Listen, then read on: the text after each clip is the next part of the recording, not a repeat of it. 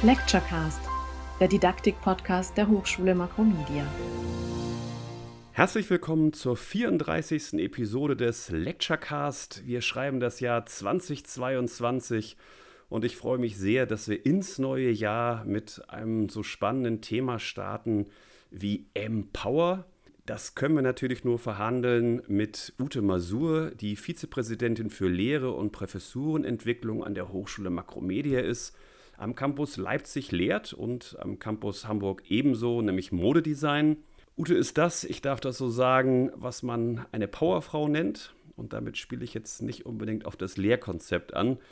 Sie ist Entrepreneurin in der Textilbranche mit einem eigenen international agierenden Unternehmen, Gründungsmitglied einer privaten Hochschule, schon vor der Makromedia, hat parallel hochschuldidaktische Qualifikation in einem einschlägigen Studium an der Universität Rostock erworben und sie zeichnet sich, ich sagte es eingangs, in einem Kollektiv verantwortlich für das neue Lehrkonzept. Und darüber wollen wir heute sprechen.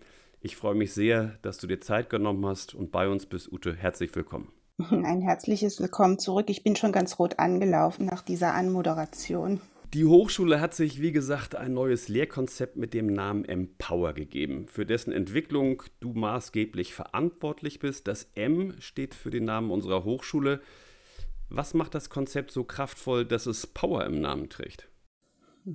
Das kommt eigentlich von dem englischen Wort Empower, was ja stärken oder befähigen und ermächtigen ähm, in sich trägt oder übersetzt heißt. Und äh, in der Auseinandersetzung mit dem Konzept der Future Skills, wo ich hoffe, dass wir da noch drauf zu sprechen kommen, ist dieser Begriff des Ermächtigens oder des Befähigens ganz oft gefallen und das fanden wir ganz schön. Magst du noch etwas weiter ausführen und damit für viele verständlicher machen, was genau Empower ausmacht, was die zentralen Säulen sind, auf denen dieses Konzept aufsetzt? Also es ist einerseits ein holistisches Rahmenkonzept für zukunftsorientiertes Lernen und Lernen an unserer Hochschule. Es ist aber andererseits auch ein mehrstufiges Projekt für eine nachhaltige Implementierung. Das heißt, diese studienzentrierte Hochschulbildung, äh, die steht im Mittelpunkt. Und da geht es darum, also einerseits gezielt Future Skills zu fördern, aber auch eine persönlichkeitsorientierte Lernbegleitung zu bieten und einen verantwortungsvollen Einsatz neuer Technologien,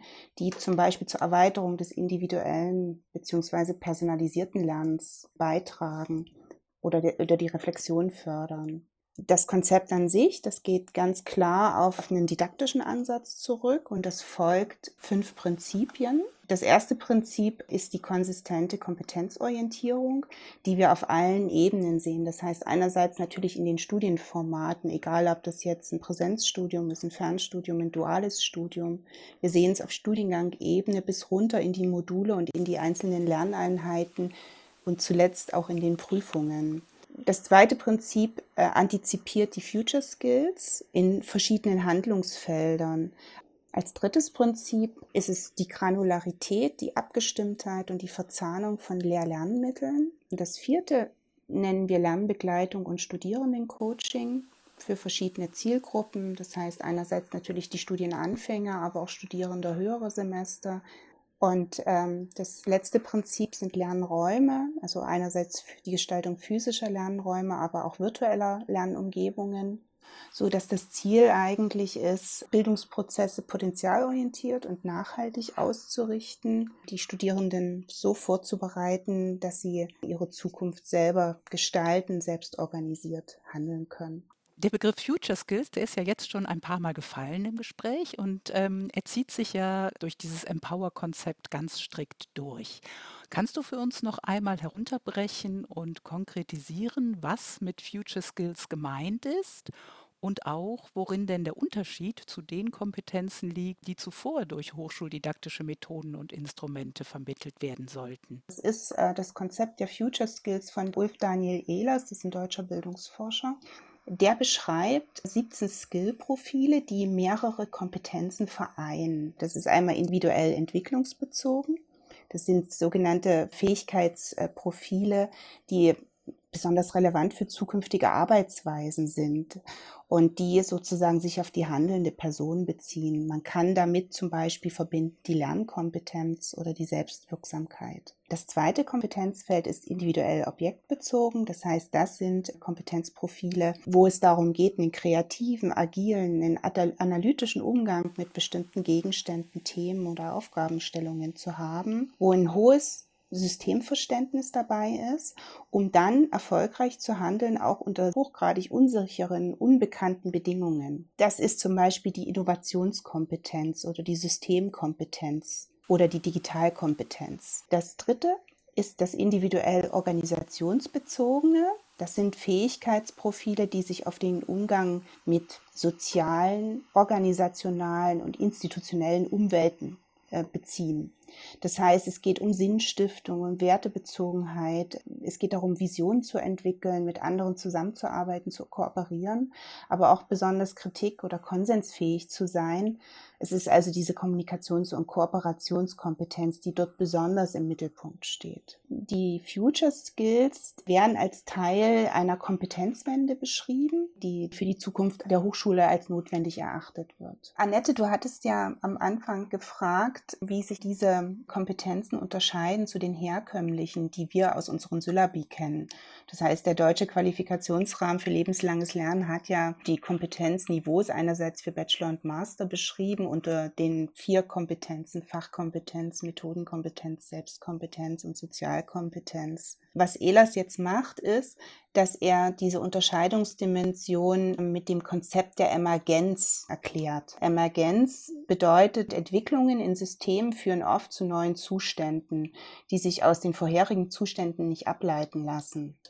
Das heißt, ich werde zukünftig weniger festbestimmte Verhaltens- und Lebensmuster haben. Ich werde mehr Selbstbestimmung und Autonomie erleben, weniger kodifiziertes Wissen. Und das ist die Herausforderung der Hochschule, dass wenn ich nicht mehr auf ein bestimmtes Ziel hin lernen, lehren kann, meine Studierenden entwickeln kann, wenn dieses Ziel nicht mehr bekannt ist, wie befähige ich sie, mit solchen emergenten Situationen umzugehen? Ja, das ist eine total spannende Frage. Welche Erfahrungen machst du in deiner eigenen Lehre? Wie konkret setzt du das um? Also mein Fachgebiet ist ja die Schnittgestaltung und technische Produktentwicklung. Ich kann natürlich mal nach Zahlen lernen. Das heißt, ich kann sagen, so, die Konstruktion, da zeichnen wir jetzt von A nach B und von B nach C und von C nach D. Ähm, es ist aber viel wichtiger zu verstehen, was dahinter steckt. Was bedeutet es, wenn ich eine Passform optimiere? Was macht es mit dem Körpergefühl eines Menschen?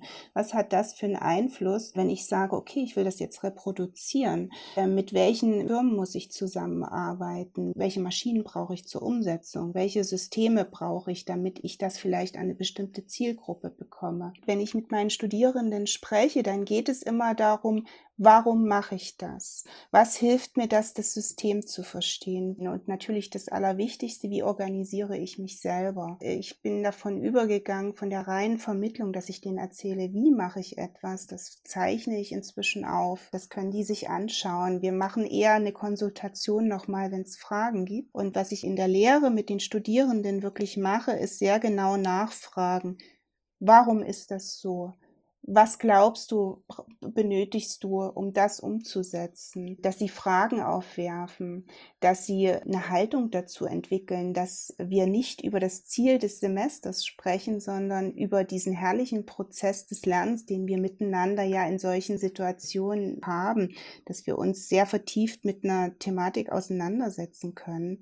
Und ähm, dieses, ich schaue mir das an und ich suche mir Wege, wie ich damit umgehe und ich habe eine bestimmte Einstellung, eine Haltung, ich habe Werte, die dem zugrunde liegen. Das ist etwas, was sehr viel über Kommunikation läuft. Das heißt, ich reduziere meine Wissensvermittlung und ich spreche sehr viel mit denen und ich lebe ihnen was vor. Also ich versuche sie in emotionale Kontexte zu bringen, denn Emotionalität fördert Lernprozesse. Mir drängt sich so auf, dass das, was du beschreibst, wie du Lehre praktizierst, wahrscheinlich nicht deckungsgleich ist mit der Erwartungshaltung, welche die Studierenden haben, wie Lehre funktionieren sollte. Bist du mit so einem Widerspruch bisweilen konfrontiert? Ich gehe mit diesem Widerspruch in die erste Stunde rein und das Erste, was wir machen, ist, dass wir unsere Arbeitsweise aushandeln. Also ich verhandle mit den Studierenden, was sind ihre Erwartungen an das Semester, was sind meine Erwartungen ans Semester. Wir nehmen uns da also am Anfang wirklich Zeit miteinander. Wir stellen gemeinsam Regeln auf und ich erkläre, was ich möchte. Das ist auch immer dieser Satz, ich bringe euch nicht mal nach Zahlen bei. Und wir sind keine Dekorateure, sondern Gestaltung ist viel, viel mehr. Das geht in alle Lebensbereiche rein. Und ja, also ich kenne das, aber ich benenne es ganz am Anfang. Wir arbeiten ja an der Makromedia sicher schon lange sehr agil. Das ist sicher ein Wesensmerkmal der Makromedia, agiles Arbeiten. Das zeigt sich ja auch an kurzen Entwicklungszeiten und Modifikationszyklen der Studienangebote.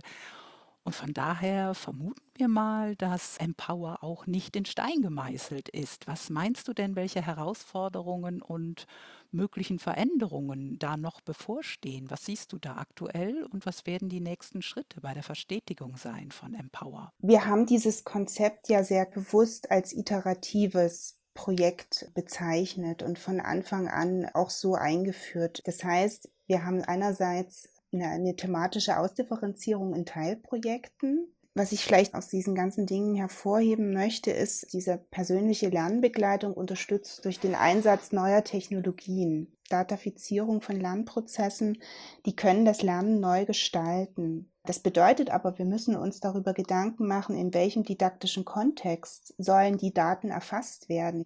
Und das finde ich eine total spannende Herausforderung zu sagen, in welchem Kontext möchte ich welche Daten erfassen und wen möchte ich da unterstützen? Sind das dann einerseits die Lernenden, die ein Feedback bekommen oder sind es die Lehrenden, die die Lernenden wiederum persönlich unterstützen können? Oder auch, wie wollen wir zukünftig unsere eigenen äh, Kolleginnen und Kollegen für diese Herausforderungen äh, ja auch weiterbilden? Was brauchen wir zukünftig für Kompetenzen als Hochschullehrende, als Verwaltungsmitarbeiter? Inwieweit ist es vorgesehen, du hast von einer Iteration gesprochen, dass auch die Kolleginnen und Kollegen ihre Lehrerfahrung im Umgang mit den neuen Rahmenbedingungen in eine Weiterentwicklung einfließen lassen können? Das ist etwas, was natürlich total wichtig ist äh, und wo einfach auch wir in diesem konzeptionellen Denken ja auch nicht die Kompetenzen haben.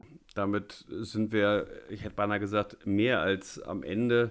Ich würde deswegen an der Stelle die Frage stellen, nämlich nach den persönlichen drei Tipps für gelingende Hochschullehre. Woran orientierst du dich, Ute, damit deine Lehre für deine Studierenden möglichst gewinnbringend ist?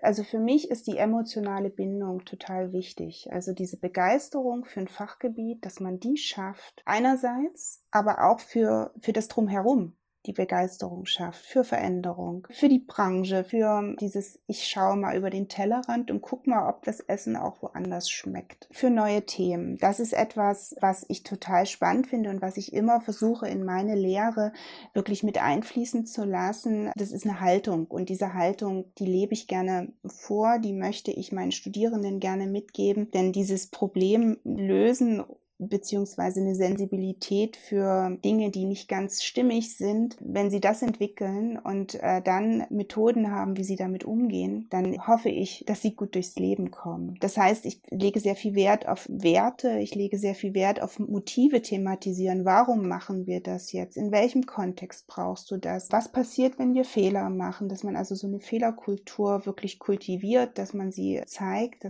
und natürlich diese Selbstlernzeiten strukturieren. Also dass dass sie da lernen, wie machen sie das, wie kann ich mich in Lernprozesse reinbringen, wie merke ich auch, ob ich etwas verstanden habe. Das ist jetzt ziemlich meta gewesen, wenn ich das mal so sagen darf. Ich habe auch versucht mitzuzählen, das ist mir nur so bedingt gelungen. Wie ist bei dir, Annette? Auf ja. welche Zahl bist du gekommen? war so bei zwei. Zwei Komma. Aber es, es, können auch, es können auch mehr gewesen sein. Okay, möglicherweise geziemt das ja auch einer Person, die vor allen Dingen für strukturelle und konzeptionelle Vorgaben steht, dann auch eher auf dieser Metaebene sich bei den Tipps zu bewegen. Ich freue mich über Vielfalt, die haben wir damit auf jeden Fall in den Tipps auch abgebildet. Ute, an der Stelle nochmal ganz herzlichen Dank, dass du hier warst, dass du uns über Empower berichtet hast, dass du erste Erfahrungen mit uns geteilt hast im Umgang mit diesem Konzept. Vielen Dank an unsere treuen Zuhörerinnen und Zuhörer, wo immer sie uns zugeschaltet haben. Und natürlich freuen wir uns, wenn sie auch beim nächsten Mal wieder dabei sind. Auf Wiederhören. Lecturecast, der Didaktik-Podcast der Hochschule Makromedia. Dankeschön. Vielen Dank auch von mir. Wiederhören.